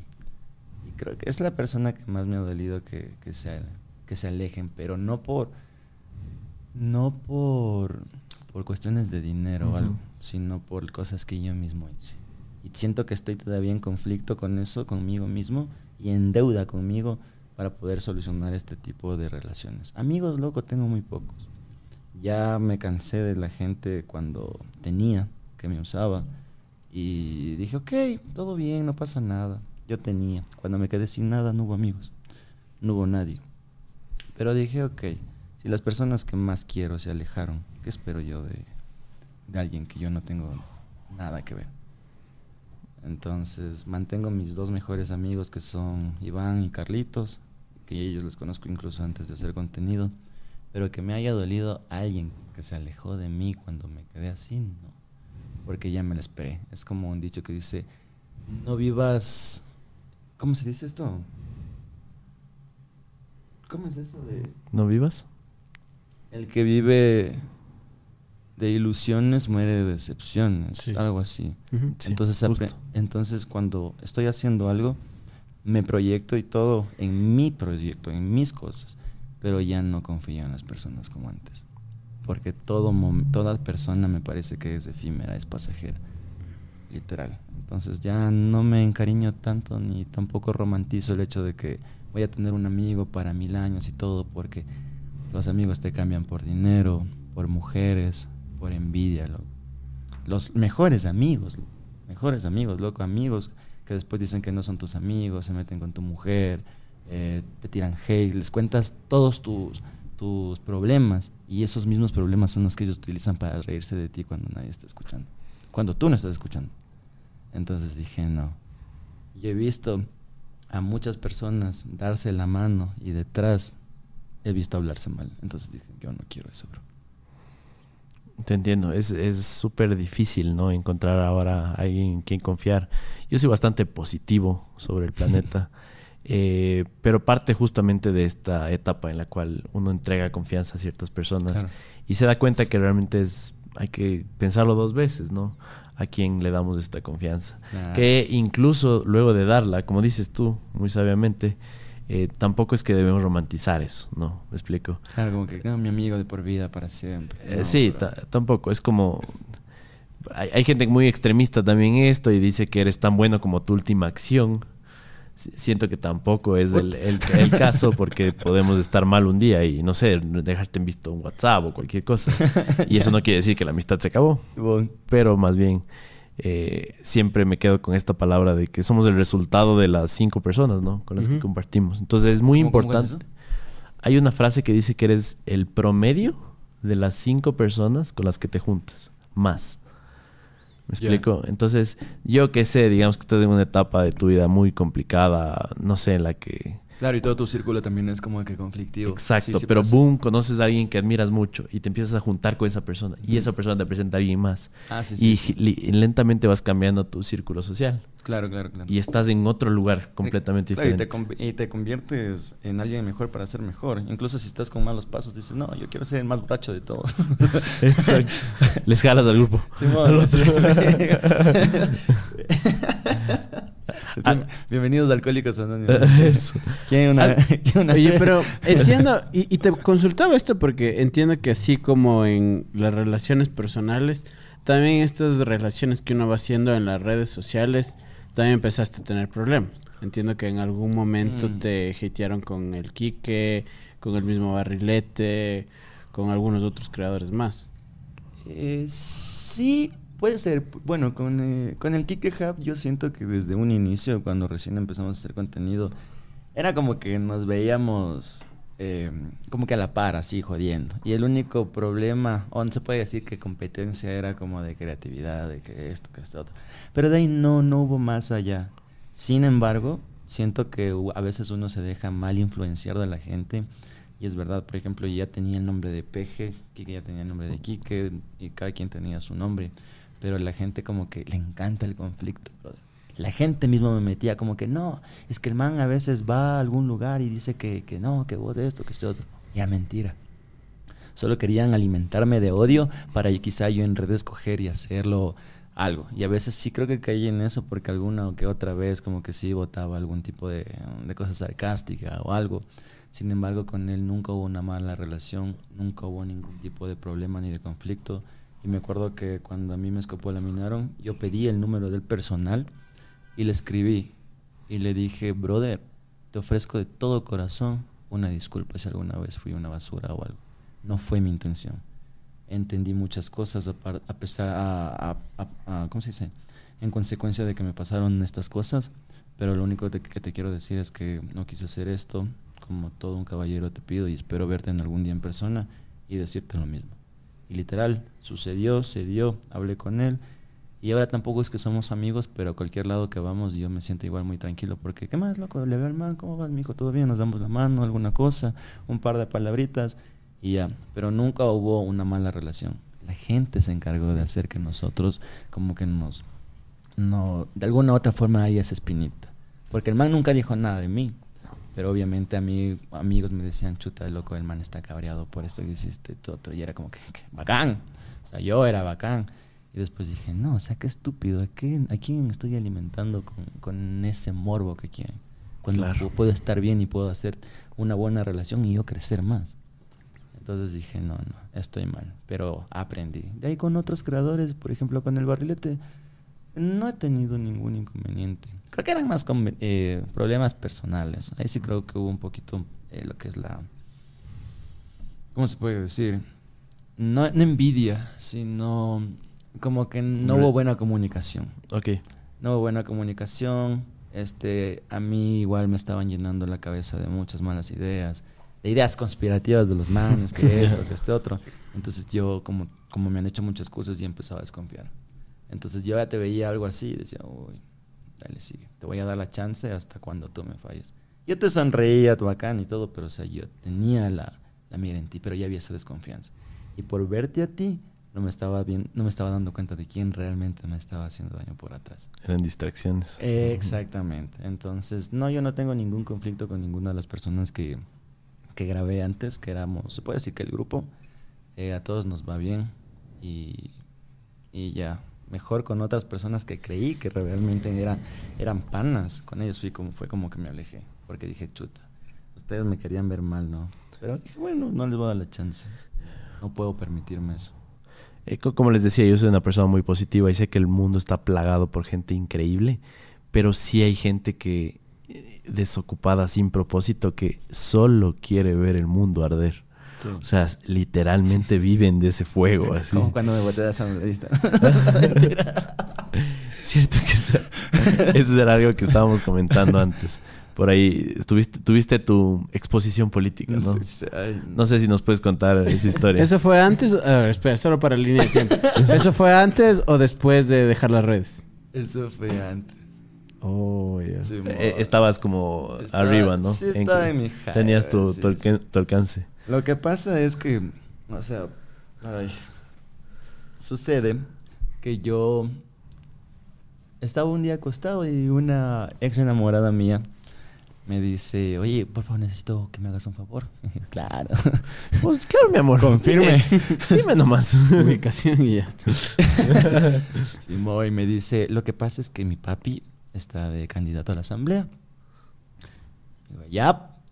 Dice, y, nosotros, y en cada lista eh, son como cinco principales y cinco que están... Como- los alternos. Eso. Ya.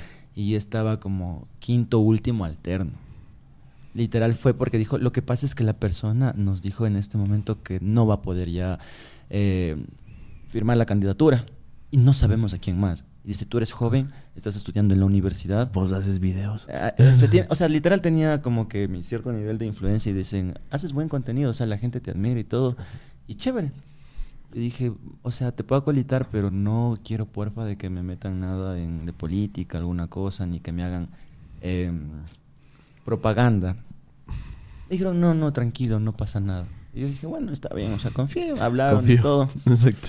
No, no, yo sí confío en ellos porque realmente nunca, nunca me fallaron en, en la palabra. Solamente era como que, literal, ex- exactamente cuando vas a jugar fútbol y falta uno para llenar el equipo. Claro. Dicen, ve vos, el más enfermo, ven, ponte los Claro. zapatos, presta la cédula y entra. ¿Y dónde vas? Vos Yo y tienes silla de ruedas, hermano. Eso, sí, y era el de la silla de ruedas, dijo, ya. No sabe jugar. Y ¿no? así, dale, yo tapo. Entonces, bacán. Pasó así. Pasó un mes, dos meses, tres meses, todo rela, loco. Hasta que un compañero, no compañero, un man de la universidad en la que yo estaba, en la Salesiana, que el papá también estaba de candidato a la asamblea, era un man conflictivo, loco. Es de los típicos manes que se cree el, el que lo sabe mucho, el que con todos vamos a salir adelante, todo. Y le, le ven la cara y tiene cara de tonto, loco. O sea, tú no le crees. Es de los que dicen, ah, ya, sí, sí. La cosa es que este man coge y sube a sus redes. ¿Cómo es posible que el candidato, que este personaje que es una mofa para el Ecuador, un youtuber sin ningún tipo de aspiración, esté de candidato para este tener el poder legislativo de nuestro, de nuestro país, de nuestro Ecuador? O sea, el man se votó el discurso político y me dijeron, loco, ve lo que pasó. Dije, ah, no pares bola. Tenían como 20 compartidas, así como que ja, ja, ja. Al siguiente día prende el teléfono.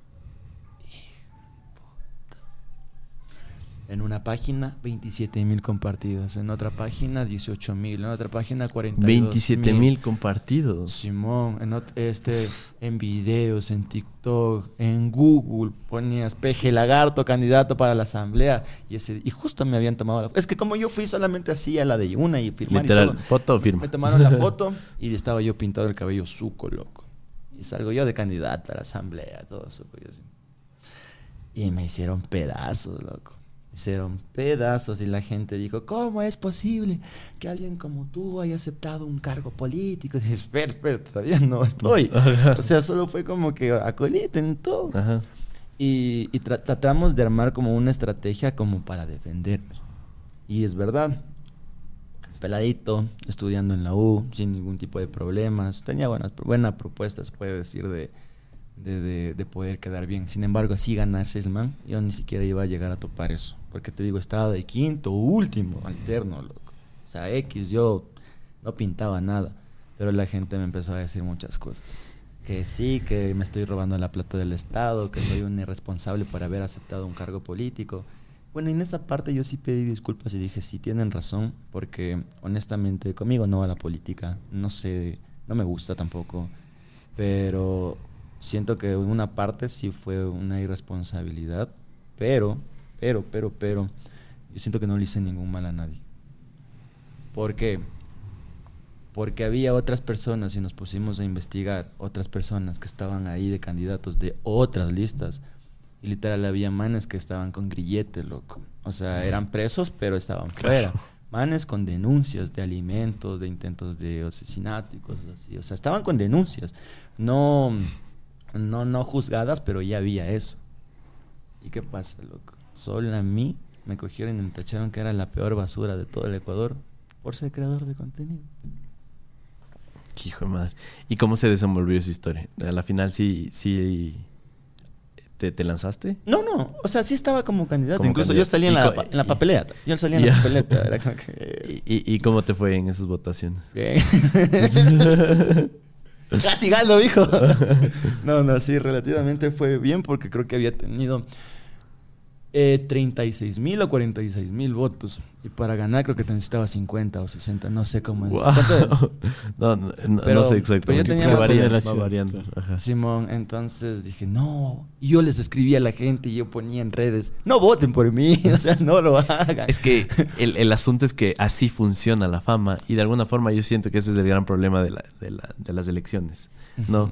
Que el sistema funciona en base a popularidad. Sí, y, sí. y si aplicas la regla de no, no ex- no existe mala fama, de alguna u otra forma, si no, no, recono- no hiciste tu tarea y no reconoces a nadie en una planilla, ¿A dónde vas? ¡bef! El peje.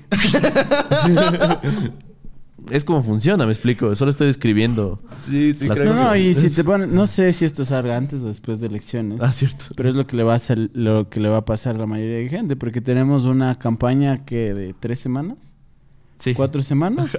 Entonces, literal, la gente que tenga una profundidad de imagen alta, es decir, que la gente le conozca, es la que va a ganar, porque los demás no tienen chances. La que tiene una mejor estrategia de redes va a tener más alcance y va a aumentar su probabilidad de ser electa. Tal cual, Así de simple.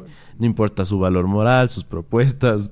Y ese es el gran problema que existe en el sistema de, de las elecciones. Pero es lo que hay. Es el mejor sistema que hay hasta ahorita. Muchas fases se pueden mejorar. Pero bueno, esperemos que salga antes de las elecciones para...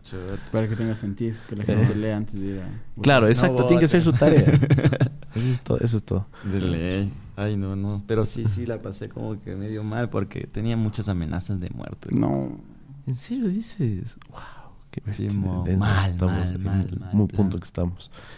Eh, pero bueno, eh, creo que ahí concluiste que tal vez la política no es lo tuyo, ¿no es cierto? No, es que yo sé que no es. Y yo, que- y yo les dije, o sea, miren, saben, y yo explicaba, miren, yo lo hice por esto, pero no voy a hacer nada. O sea, fue, digo, porque solo me investigan a mí, investiguen al resto para que se den Sí, cuenta sí, de que no. En eso tienes toda la razón. Para que no, y yo no soy malo, soy un peladito que está estudiando, ¿no? Literal estaba siguiendo comunicación social ahí. Digo, me dedico a hacer contenido, he hecho cosas buenas, no tengo una mala imagen, ¿por qué me juzgan a mí? No, y, y- y- y- a ver, y, y sí hay que marcar una gran diferencia entre que no importa que un creador se lance a las elecciones sí. siempre y cuando Esté preparado. esté preparado, Sí. tenga la afinidad, eh, tenga propuestas congruentes eh, y, y tenga el tiempo para hacerlo también. ¿Me explico? O sea, tienen que alinearse muchas cosas. Exactamente. Solo por darles un ejemplo, el presidente de Ucrania, Zelensky, es, es un comediante. ¿Me explico?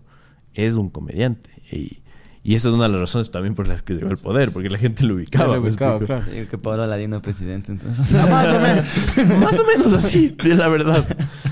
Entonces, eh, es como les digo, es como funciona. Eh, tenemos mucho que mejorar, pero eh, creo que este es un llamado más bien a que las personas que se involucren a la política, no importa a lo que se dediquen como hobby o como otros trabajos, siempre que tengan algo que proponer al, al mundo desde una experiencia política. Eso nada más. Oye, eh, ha sido una charla súper chévere. Solo quiero enfocarme en tu faceta de creador de contenido que lleva años haciéndolo.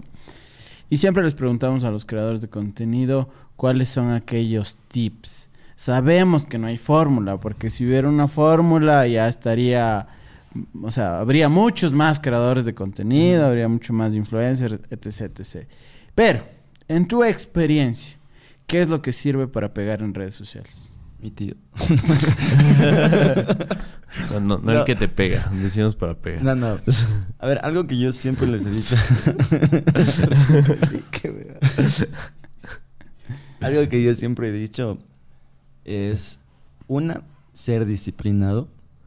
Si eres nuevo, sabes que en esta industria si tú pones una música de un cantautor súper popular o conocido, simplemente te va a caer el copyright. Tú no puedes ocupar cualquier canción a menos que tengas los permisos de Justin Bieber, Julio Jaramillo o Dua Lipa. No sé cuál es la canción que quieras poner, pero no la puedes poner. No puedes monetizar tu video y en muchas ocasiones todo el crédito se va a llevar el cantautor de esa canción que sonó durante 15 segundos en tu video de 15 minutos. Así que chicos, la solución que ocupamos desde hace años es Epidemic Sound. Esta herramienta es ocupada por los youtubers más grandes del mundo, con más de 30.000 pistas de música y prácticamente todos los efectos de sonido que han sido creados, inventados. Tú puedes desde crear una película, un documental, hasta proveer con toda la música para todos los canales de contenido que tengas, Facebook, Instagram, YouTube, TikTok, etc. Así que si quieres darle un toque profesional a tus videos y quieres olvidarte por completo de cualquier reclamo de derechos de autor, únete a Epidemic Sound hoy mismo y crea contenido de calidad, así como lo hacemos aquí en Morph. Te vamos a dejar un enlace en la descripción para que tú puedas acceder a Epidemic Sound por 30 días gratuitos. Así que si no te gusta la herramienta, puedes irte,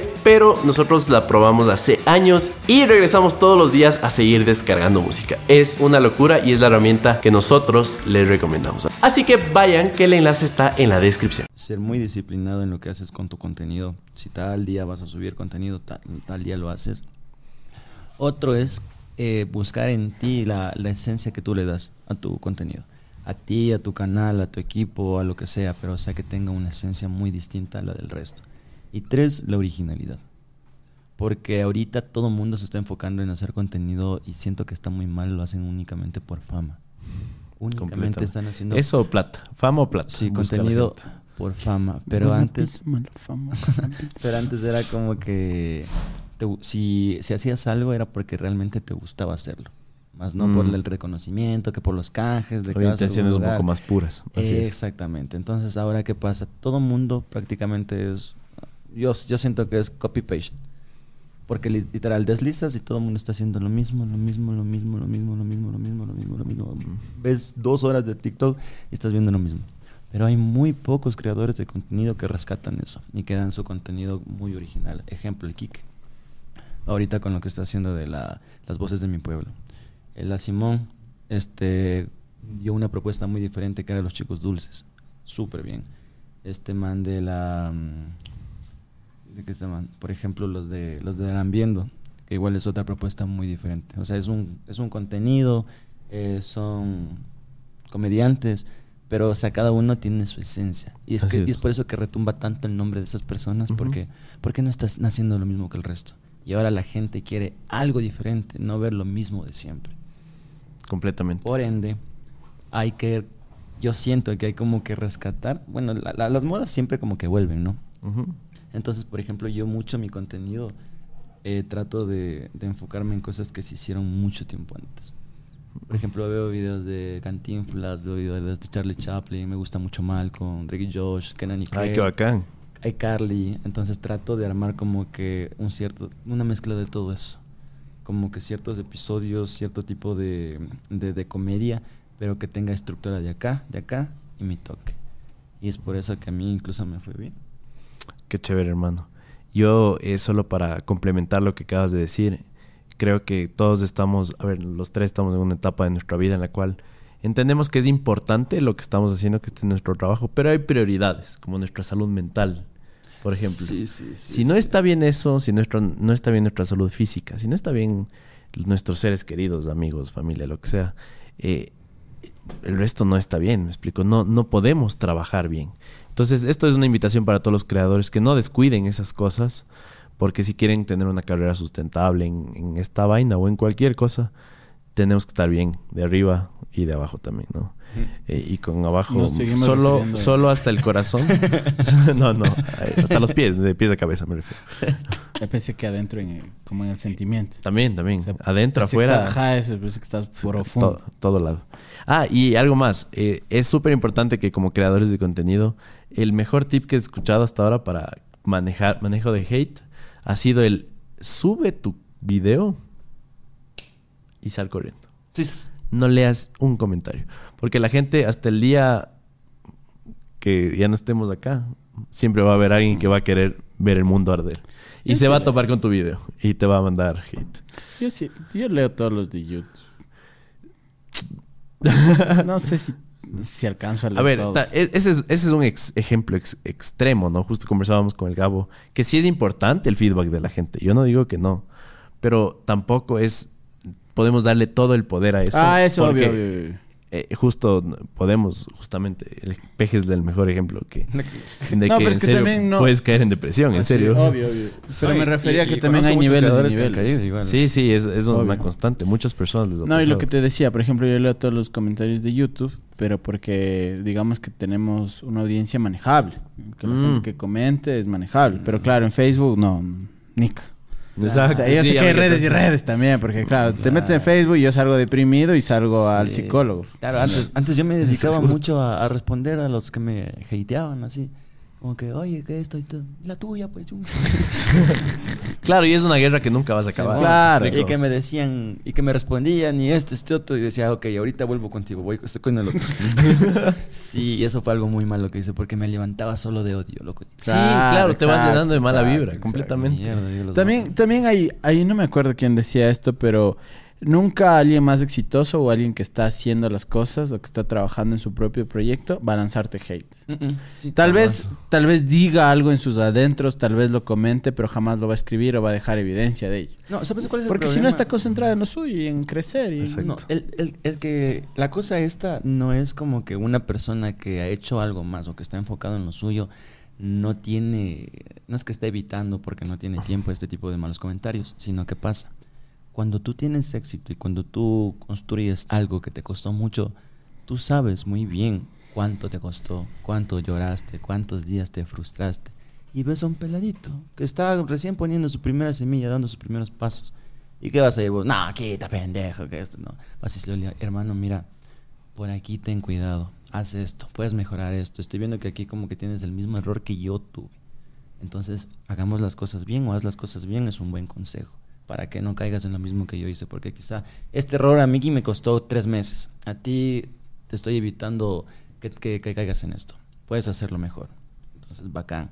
¿Por qué? Porque una persona que, que ha hecho algo bueno, es como su podcast. ¿Cuánto tiempo van haciendo esto ustedes? Ya más de dos años, ¿no? Y obviamente han tenido en esto muchas trabas que Muchos. quizá... Ya, entonces ven un peladito que está haciendo un contenido similar al suyo. Ustedes no creo que vayan a decirle que, ah, o que sí, que vos no sirves o alguna Mm, cosa. para nada. Entonces, más, incluso pueden decirle, hermano, ¿por qué te dedicaste a hacer eso? ¿Por qué? ¿Por qué? Porque ustedes saben lo que les costó. Y porque sea lo que sea, el construir algo bueno te convierte en un buen ser humano. Así es. Estamos, estoy completamente de acuerdo. Exactamente. De hecho, la nota con la que ya quiero eh, concluir este podcast que ha estado increíble, hermano. Gracias por darte una vuelta por acá. Eso que se cortó. Eh, Sí, por ahí les podemos contar, adelantar que una parte pequeña del inicio de este podcast se borró y nos tocó volver a grabar. Pero jamás se van a dar cuenta desde qué momento. Esperemos que el Fer logre disimular ese corte. De ley ahí el minuto 14. Dele, Minuto no, pues, 23. dele el fan de Jaime Rodríguez diciendo... el- Teorías de eh, conspiración. ¿Por qué no suben todo el podcast? ¿Qué tienen que ¿Qué esconder? tienen que esconder? Verán, ya nos han dejado full comentarios. Grabamos, grabamos un video con Jaime Rodríguez. Que es como el ufólogo, El ufólogo, que es... super crack. Claro, Ya. acuérdate, ufo- ufo- ufología es básicamente la... A ver, el- la divulgación de que existe vida ex- extraterrestre entre nosotros. Imagínate, hicimos alguien, un podcast con alguien que se dedica a eso. Entonces, este podcast tiene como 600 mil, creo ahora. Views cosa en. YouTube, Ya, ajá. YouTube. Y la gente empieza. Eh, ¿Por qué en el minuto 14, el segundo 35 cortaron? Anda. Es porque también son conspiradores, Ajá. ¿verdad? Es porque son híbridos, ¿no? Son una mezcla entre seres humanos y alienígenas. Y por No eso sé. en el minuto 30, pónganlo completo. La gente necesita saber este conocimiento completo. Y es como, señora. Eh, le envío el, enlace de. Cállese, señora. de- Siéntese primero y luego no, no, pero es así con la gente que dice que empezamos a conspirar, que somos del gobierno de Estados Unidos. Sí, sí, Yo no completamente. tengo ni Sí, idea. que- Te parecen mis ex, ¿no? Full conspiradores. Pero le explicamos a la gente para que. Pero no bueno, digas.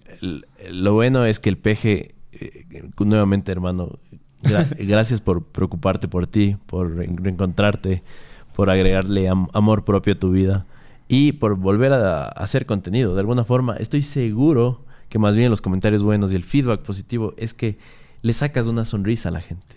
Aportas a, a la vida de muchos seres humanos. Y qué lindo que hayas regresado a hacer contenido otra vez, hermano. Así que ojalá eh, sigas haciendo esto mientras te haga feliz. Y, y nada, más bien dile, cuéntale a la gente dónde te puede reencontrar. Saben, mis hijos. No, de verdad, primero que nada agradecerles a ustedes. Yo la verdad soy muy, muy fan de su podcast. Gracias, Eh, hermano. No le he visto completo todos los, los videos. Tranquilo, son muchos. nosotros. Por un pequeño problema que te... Entonces, sí, sí, nos has contado. como que veo uno, veo otro y... No, mentira. No, pero sí soy muy fan de, de sus videos. Siento que es uno de los mejores podcasts de aquí de todo el Ecuador, literal. O uno... Yo siento que es el mejor. Por el más serio, loco. O sea, es que lo que me gusta es que nunca tratan como que de... Más adelante, que el chisme, que y por qué le haces esto, que y por qué esto, sino como que tratan de dejar a los creadores de contenido como que limpiando un poco la quizá mala imagen que han tenido y lo que están haciendo y dar esa voz real. Más Completamente. No crear como teorías conspirativas. Eso, pero de verdad muchas gracias. Y ya saben, mijos, mijas, pueden encontrarme en Facebook, en Instagram, en TikTok, YouTube como Peje Lagarto. Y ya prontito voy a subir más contenido, voy a hacer más cosas y espero les guste. No, sé que les va a gustar. De ley les va a gustar, Sé hermano. que les va a gustar. Oye, ñaño, sabemos que tienes un ñaña de tres años hoy, algo. ¿Qué le dirías si ve este video 15 años después? Ay, nunca me han visto. nunca me han hecho esa pregunta, loco. ¿Qué quisieras que vea cuando él sea grande? Que... mm, ¿Qué le dirías a, a él de unos años más? ¿Qué le diría? Que... mm, Eh, tranquilo, tranquilo, eso, eso no. Toma- tómate tu tiempo. Desde, desde el momento en que, que supe que mi mamá está embarazada de mi hermano, para mí fue la noticia más bonita del mundo. Y que lo único que espero es que él no sufra, ni tampoco caiga en los mismos errores que yo cometí. Que de alguna u otra forma espero estar con él el resto que la vida me permita estar a su lado y que lo voy a cuidar. Como quizá yo no me cuide a mí, qué huevada, no quiero llorar. Oh, tranquilo, tranquilo. Es, no Y es que para... lo amo mucho, le amo a mi, a mi pulgoso. Le quiero mucho. Estoy seguro que ese, ese mensaje va a calar mucho en él. Gracias, hermano, por ser vulnerable. Eso, y lo bueno es que este contenido se queda. Y va, y, y lo va a ver y siento que se va a sentir muy orgulloso de lo que eres y de ese testimonio. Porque sí, detrás de todo ser humano hay una historia y siempre hay una buena historia que podemos contar o podemos rescatar. Muchas gracias a todos ustedes, muchas gracias al Peje, Gracias, PG. Gracias. a, al Felri que está hoy en los controles y también al público que nos ¿Quién nos acompaña la tarde de hoy contigo? ¿Quién vino? ¿Quién vino? La mugre. Mándale saludos a quien vino hoy. Saluditos a la mugre y a la mamá oso. Muy bien. De. Hoy estuvimos con Mugri y Mamá Oso, así que se van a acordar de este espacio también. Y a todos ustedes, Dios les pague por seguirnos, por compartir, por dar like. Antes, antes de irnos, Claro. podemos despedirnos como yo me despedía desde que Con recién. Claro, con gusto. A ver. ¿Han visto High School Musical? No. Yo, yo más o menos me acuerdo. Pero así, dice, ¿qué? Digo, ¿qué equipo? Ustedes dicen pejes. Digo, ¿qué equipo? Pejes. ¿Qué equipo? Pejes. Yo digo, pejes con la mano. Saca el Ese era el, el, el logo de, de, de los videos. Ya, veamos si lo logramos. Y esta vez vamos a tener una despedida especial. No sabemos si nos va a salir, pero es una petición de Vamos invitada, así que vamos a hacerlo. Dale. Va, 3, 2, 1. Quien, quien había visto los videos desde un inicio sabe. A ver, ¿qué equipo? Pejes. ¿Qué equipo? Pejes. ¿Qué equipo? Peje- Pejes. Pejes. Peje. Con la mano en los huevos. Con la mano en los huevos. Chao, Chao, nos vemos. Bye bye. Esos acabamos de High School Musical. Sí, sí. ¿Qué equipo? Lices. ¿Qué equipo? Lices. Con la mente en el juego. Sí, sí. me acuerdo. Sí, va, por eso digo que muchas de las cosas que hago son extractos de peli. Sí, sí, sí. Mucha nostalgia ahí. Oye, muchas gracias. qué No, bacán. ustedes, hermanos. Chévere. Casi me hacen llorar. eh.